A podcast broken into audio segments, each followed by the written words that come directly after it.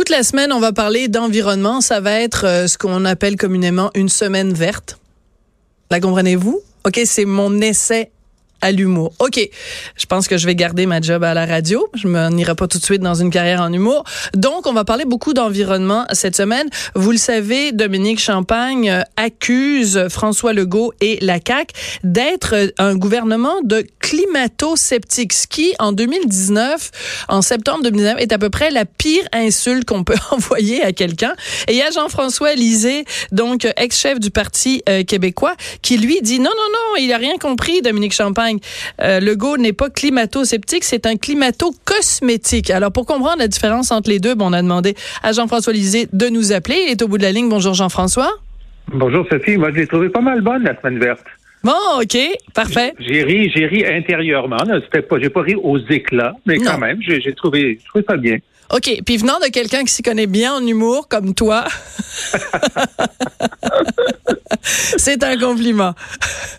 Merci, Jean-François. Alors, écoute, Dominique Champagne, donc, qui dit le go et la CAQ sont pas des climato-sceptiques, sont climato-cosmétiques, toi, tu le dis. C'est quoi, qu'est-ce qu'un climato-cosmétique?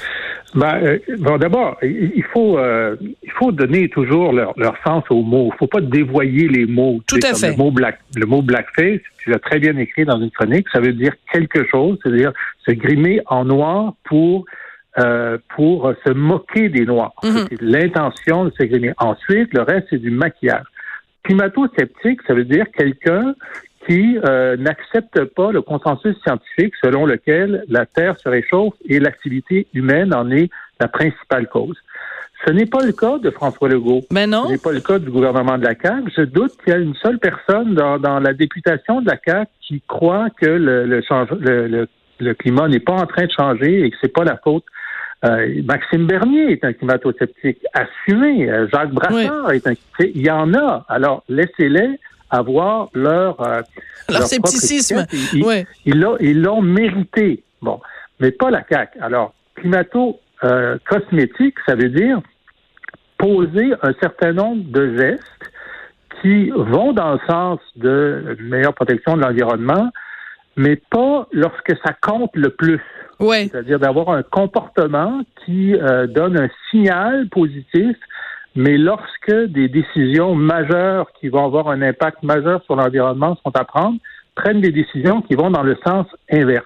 Oui, c'est ce qu'on appelle dans le cas des entreprises, on appelle ça, excuse-moi, l'expression est en anglais, Jean-François, puis je connais ton amour de la langue française, mais c'est ce qu'on appelle le greenwashing, c'est-à-dire des entreprises qui font des petites mesures cosmétiques pour paraître écologiques, mais qui ne le sont pas vraiment. C'est ça, c'est ça. Alors, dans le cas de la CAC, euh, D'abord, une des premières décisions de la, de CAQ, ça a été euh, d'autoriser une usine durée euh, qui va avoir lieu, euh, qui, va s'installer à Bécancourt et dont l'impact climatique va être pire que celui de McGuinness. Pire que oui la cimenterie de La cimenterie de Port-Daniel, oui. C'est ça. Deuxièmement, ben, ils sont très, très favorables au projet euh, de, d'oléoduc gazier euh, pour le Saguenay. Et ça aussi, ça va avoir un impact euh, majeur sur l'environnement. Le, nombre de, de, tonnes de GES qui vont être émis dans l'atmosphère va être majeur et va donc compenser pour tout le bien qu'ils peuvent réaliser avec euh, de bonnes mesures comme arrêter euh, le chauffage au mazout euh, de, nos écoles, des hôpitaux, etc. Il y a des mesures intéressantes qui mettent de mhm. l'avant, mais le poids relatif de ces mesures-là face à des décisions économiques majeures qu'ils vont prendre, ça fait pas le poids. Oui. Mais Jean-François, si on se reporte à, au moment de la campagne électorale, c'était quand même assez particulier parce que la CAQ avait à peu près rien sur l'environnement. En tout cas, ça n'était certainement pas une de leurs priorités, alors que mm. vous, au PQ, vous en aviez fait une priorité. Or, les Québécois qui supposément sont très intéressés par l'environnement ont élu un gouvernement qui n'en faisait pas une priorité. Alors toi, quand tu regardes ça avec le recul, euh, sans, sans, en mettant de côté la, la partisanerie politique, est-ce que c'est pas frustrant de se dire, ben aujourd'hui où on, on, on, on crie tous à l'urgence climatique, de voir qu'on a finalement collectivement élu un gouvernement qui a pas fait campagne là-dessus pantoute, puis qui n'a pas l'air de trop, trop, trop savoir où il s'en va? Ben, oui, c'est frustrant, mais en même temps, ce qu'on savait, c'est que il y a un genre de, de, de prisme qui, euh, qui exagère dans le discours médiatique euh, l'importance que les Québécois, et d'ailleurs les autres occidentaux, mais les Québécois donnent à l'environnement. Nous, on savait, parce qu'on essaie de suivre ça de près, Oui. que euh, c'était pas la priorité des Québécois, c'était même pas la priorité des Québécois de 18 à 25 ans. Euh, même dans cette tranche d'âge-là, c'était euh, c'était l'éducation, la santé et troisièmement l'environnement. Alors, on savait que euh, c'était pas l'environnement qui allait déterminer leur vote. Mais nous, comme on est écologiste, on trouve ça important, on avait le programme le plus ambitieux, autofinancé pour l'environnement, mais on s'est dit, puisque ça les intéresse pas tant que ça, on va euh, on va leur euh, leur présenter sous euh, sa forme la plus euh, la plus pratique possible. Ouais. Euh, réduire la congestion euh, autour de Montréal, permettre le covoiturage euh, en leur donnant des sous pour le faire. C'est toutes des mesures que euh, on, on fait pas notre euh, une Greta Thunberg de nous, mais on fait euh, regardez comme ça va être plus simple, puis mieux pour vous, puis l'effet euh, secondaire, c'est qu'on va réduire les gaz à effet de serre. La CAQ avait les mêmes sondages que nous, mais dit ça les intéresse pas. Alors comme eux, ça les intéressait pas à la CAQ, ils n'ont pas fait l'effort Ouais. d'essayer de, de, de proposer des choses. Et c'était pas un facteur important, c'est clair, Mais pour, les, donc, pour les électeurs. mais est-ce que tu penses que si on refaisait le même sondage aujourd'hui, que pour les 18-25 ans, l'environnement serait quand même un petit peu plus haut dans leur priorité?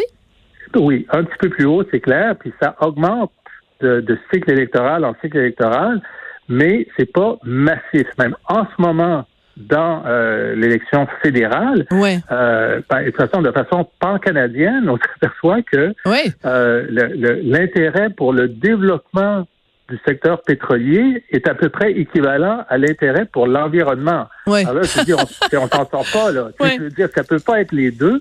Et il y a à peu près 35% des Canadiens qui disent, on veut les deux. On veut plus de pétrole, extrait des sables bitumineux, mais on veut aussi s'occuper de l'environnement. À un moment donné, il y a une contradiction qui n'a pas percolé dans l'esprit d'un certain nombre de nos concitoyens. Oui, mais en même temps, moi, je me mets à, à la place de, mettons, monsieur, madame, tout le monde, là. Tant qu'on n'a pas, tant qu'il n'y a pas des répercussions concrètes, tant que ça ne te touche pas directement, c'est difficile, ça, ça reste des concepts euh, un peu abstraits. Tu comprends? Tant qu'il n'y aura pas eu, mettons, une catastrophe écologique ici concrètement, ou que les gens auront pu voir ce que ça donne quand on ne s'occupe pas de l'environnement. Tu sais, je pense par exemple quand on voit des, des, des images de, de rivières complètement polluées ou euh, le reportage qu'il y a eu dans le journal de Montréal où on montrait euh, aux îles de la Madeleine, je sais pas si tu as vu ça passer cet été, où on voyait Oui, les sûr. berges aux îles de la Oui. Madeleine remplies de, de, de tampons euh, hygiéniques en plastique. Tant que les gens ne voient pas ces images-là, ça reste quelque chose d'abstrait. Donc les politiciens ont beau, oh, tu sais, Dom- Dominique Champagne a beau s'époumoner, puis Greta Thunberg a beau pleurer à l'ONU. Tant que les gens, il n'y a pas de répercussions dans leur vie de tous les jours, ils feront rien, ils changeront rien. Euh, c'est une énorme difficulté, hein, la force d'inertie. Euh, la- la- le, le fait que, bon, il y a des gens qui changent leur comportement quand même, mais la force d'inertie est très grande. Euh, en ce moment, au Canada, les deux personnes qui peuvent être premiers ministres, c'est-à-dire Trudeau et Scheer, proposent tous les deux d'augmenter l'extraction de pétrole des sables bitumineux, Mhm. ce qui est complètement contraire à ce qu'il faut faire pour, pour sauver la planète. Euh, et, euh, et, sais, tous les jours, là, on voit euh, les tornades sont plus fortes, les ouragans sont plus forts, les inondations sont plus importantes. Euh, tu sais, il y a un moment où il faut euh, pas euh, en Europe, les Ben oui, canicules, la canicule. Sont, plus, sont, sont plus longues, sont plus fortes, sont plus graves que- qu'elles ne l'étaient. Et d'ailleurs, ça va plus vite que euh, ce que les euh, ce que les modèles météo nous donnaient. Les- la canicule qu'on a vécue l'été dernier en Europe, ils l'avaient prévue pour dans 10 ans. Mm. Alors donc, il y a quand même une accélération du, raison. trouble climatique. Euh, J'en parle dans ma balado de cette semaine. Il y a une accélération du trouble climatique Euh, on va le vivre d'année en année. Là, c'est des, des, années pendant lesquelles on est en train de vivre ça. Et si on ne pose pas le geste supplémentaire de dire, ben, ok, on est. Euh, regardez, juste sur, en ce moment au Québec, là, on a le plein emploi. Oui. L'économie va bien, les salaires augmentent.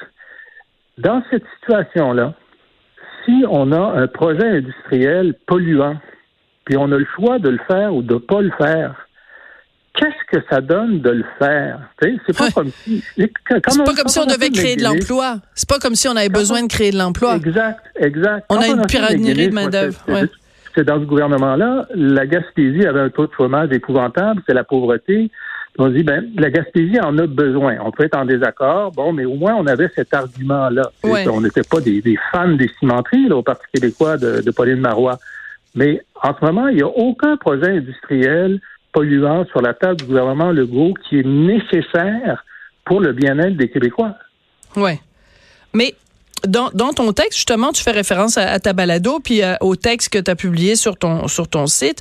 Tu dis, tu parles du futur chemin de croix vert de la CAQ, puis tu parles des différents projets qui vont être euh, sûrement une épine dans le pied quand va venir le temps de se faire euh, réélire. Tu dis l'usine durée, tu nous en as parlé tout à l'heure, mais il y a aussi le REM. Le, le, REM, ça va être euh, un gros problème environnemental, d'après toi?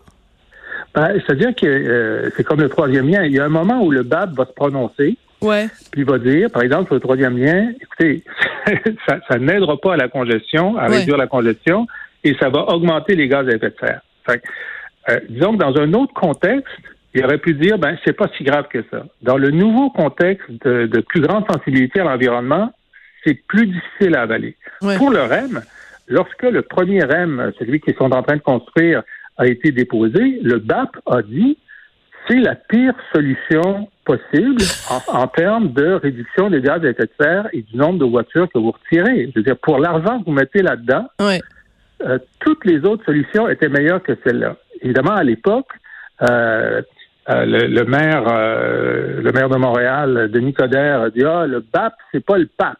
Puis là, c'était fini. On n'avait plus besoin de le lire. Alors, Incroyable. Et, donc, on sait que euh, la pire chose à faire maintenant, c'est de prolonger le BAP dans des lieux. Le REM. beaucoup. Le REM, pardon. Ouais. prolonger le REM dans des lieux qui sont encore moins densifiés de population. Et c'est sûr que le BAP va, le BAP va dire à Legault, vos projets de prolongement du REM, c'est pas des bons projets pour l'environnement. Oui, mais en même temps, écoute, si on veut justement l'agrandir couronne nord, couronne sud et tout ça, il me semble que le REM, les gens qui vont prendre le, train, en fait, c'est un train électrique, il me semble que mhm. ces gens-là, justement, ça fait moins de voitures sur les routes, non? Où est-ce que je, c'est quoi la partie que je comprends pas, Jean-François, éclaire-moi. Ben, alors, si on compare avec, euh, par exemple, euh, l'extension des trains de banlieue actuels, ouais. Euh, donc, il y a très peu de ciments qui sont nécessaires pour prolonger les trains de banlieue actuels. C'est ce qu'on proposait, nous, au PQ. Euh, et euh, ça, va directement dans les centres-villes du pourtour, de la couronne. et c'est un déplacement de voitures vers le train qui est plus important que cette immense infrastructure surélevée qui demande énormément de ciment, qui n'est pas au niveau du sol, euh, qui nécessite que des voitures viennent à des endroits où il n'y allait pas avant, c'est-à-dire là où, là où le REM sort. Donc, si tu, regardes l'ensemble des variables, faire un train normal, faire un tramway, faire euh, d'autres solutions coûte moins cher. Il y a plus d'impact sur le mm. nombre de voitures que tu retires de la circulation que le REM. Non. de toute façon, tu le dis, le BAP à l'époque avait dit que c'est la pire euh, des solutions. Donc euh, la question reste entière. Pourquoi est-ce qu'on a choisi euh, Pourquoi pourquoi est-ce qu'on a le BAP si on n'écoute pas quand le BAP parle? Exact. Exact. Ben c'est bon. Là, il y avait il y avait une volonté gouvernementale de la ville de Montréal, du gouvernement du Québec, avec l'appui de la CAF. D'ailleurs, à l'époque, nous, on avait soulevé toutes ces questions-là mais c'était un genre de rouleau compresseur. Et là, lorsque le BAP va dire ça sur les projets d'extension du REM, euh, je pense que l'écoute euh, du public va être plus grande euh, qu'au moment du, premier REM. Puis là, ben, le troisième lien, écoute, c'est quand même extraordinaire là que, que, ce projet-là, encore une fois, si on avait proposé le, troisième lien dans les années 60 et 70, on dirait c'est normal, on fait des autoroutes, on fait des tunnels. Mais en 2019, on pose la question, ben, est-ce que ça va augmenter ou réduire les gaz à effet de serre? Et quand le va dire ça va augmenter le gouvernement va avoir, euh, va avoir l'odieux d'aller de l'avant avec ça. Ouais. Ça va être ça va être un dossier à suivre, mais c'est intéressant dans ton texte, tu fais un parallèle en disant justement euh, que que Port Daniel entre autres, ça a été une épine dans le pied euh, du PQ, puis que les gens ont plus retenu les affaires qui ont moins bien fonctionné que les choses positives que vous avez faites. Ben dans dans le cas de la CAC, ça va peut-être en effet être la même chose quand viendra le temps de faire un bilan politique des années euh, Legault. Jean-François, c'est toujours un plaisir euh, de te lire. je rappelle ton site, laboîtealisée.com. Voilà. Et puis cette semaine, ma balado, c'est sur euh, Greta, euh, Greta, bien sûr, que j'appelle une l'héroïne tragique oui. d'une cause perdue d'une cause perdue. Ben écoute, euh, tu sais, tant qu'à faire des plugs, toi, tu plugues ton, ton truc sur Greta. Moi, je vais plugger mon, mon blog que j'ai fait dans le journal où je fais un parallèle entre Greta et le personnage du prophète un peu euh, un peu craqué dans Tintin. Tu te souviens qu'il se promenait partout avec une cuillère en bois puis une casserole en tapant dans la casserole en criant la fin du monde est proche, la fin du monde est proche, avec un regard un peu euh, intense. Oui, intense, intense. intense. Était-il le... Ah, ben là, moi, je rentrerai pas là-dedans. Parce que je vais me faire taper sur les doigts. Merci beaucoup, Jean-François. C'est toujours un plaisir. Merci, Sophie. À la prochaine. À la prochaine, Jean-François Isé, donc ex-chef du Parti québécois. Vous pouvez retrouver tout plein d'informations sur Jean-François sur le site laboîtealisée.com.